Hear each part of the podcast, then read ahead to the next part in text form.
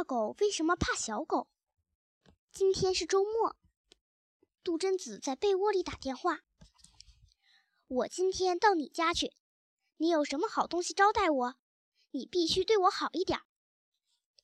一听他说话的语气，我就知道他在给马小跳打电话。马小跳是杜真子的姨妈的儿子，只比杜真子大三个月。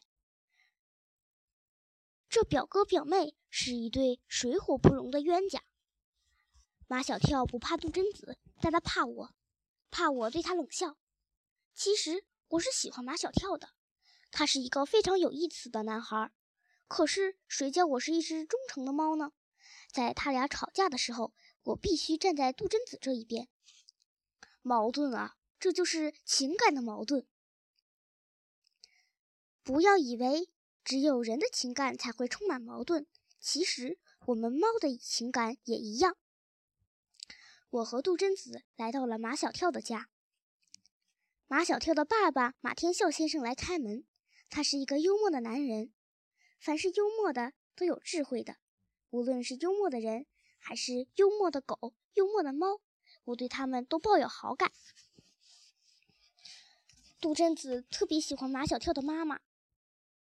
最让他气不过的是，为什么马小跳的妈妈不是他的妈妈？马小跳的妈妈是一个美丽的女人，我喜欢她。尽管这个女人对我敬而远之，从来不靠近我。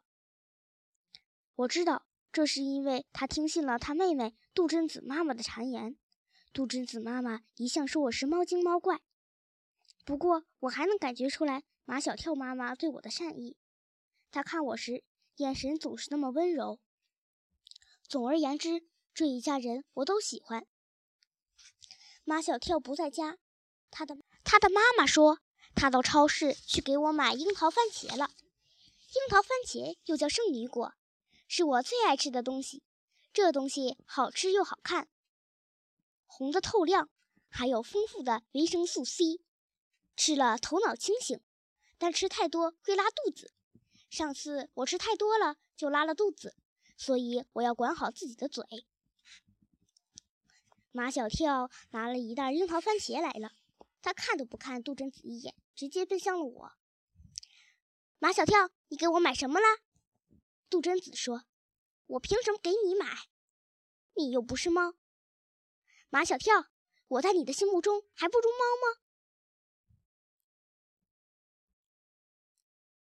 贞子感觉太好，难道他感觉不出来，在马小跳的心目中，他本来就不如我？按理来说，我是应该高兴的，但我的快乐不能建立在杜真子的痛苦之上啊！于是我开始冷笑。我冷笑的样子一定很可怕，我的眼睛里闪着绿光，左边的耳朵一动一动的。马小跳手里拿的樱桃番茄撒了一地。退了几步，见好就收。何况我不是真正讨厌马小跳的。我去吃洒落在地板上的番茄。这一次我很节制，只吃了六颗。吃过午饭，杜真子要和我去公园散跑。每个周末我们都要赛跑。马小跳说他也要去。你去问猫吧，猫同意你去，你就去。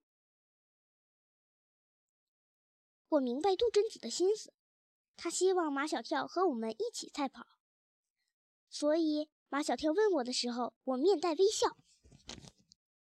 周末的翠湖公园里，游人要比平时多一些。我熟悉这里的地形，知道假山后面有一条林荫道。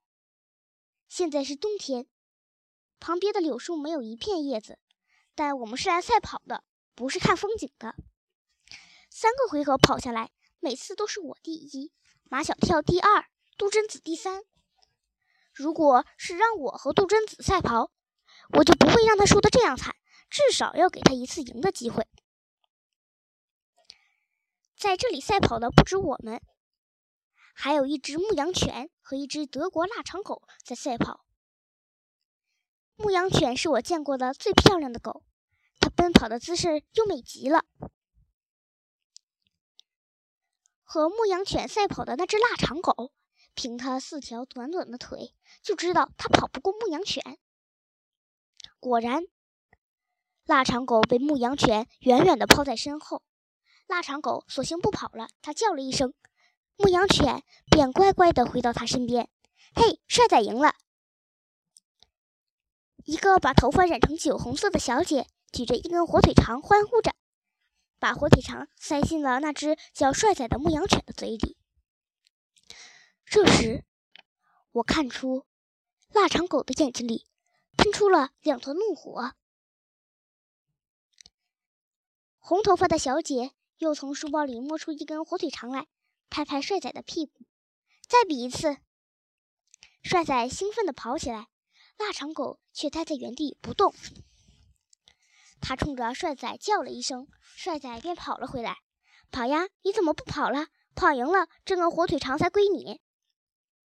帅仔好像没有听见主人的话，他依偎着腊肠狗。其实他比腊肠狗大多了，也高好多。他和腊肠狗站在一起，腊肠狗还没有他的腿高。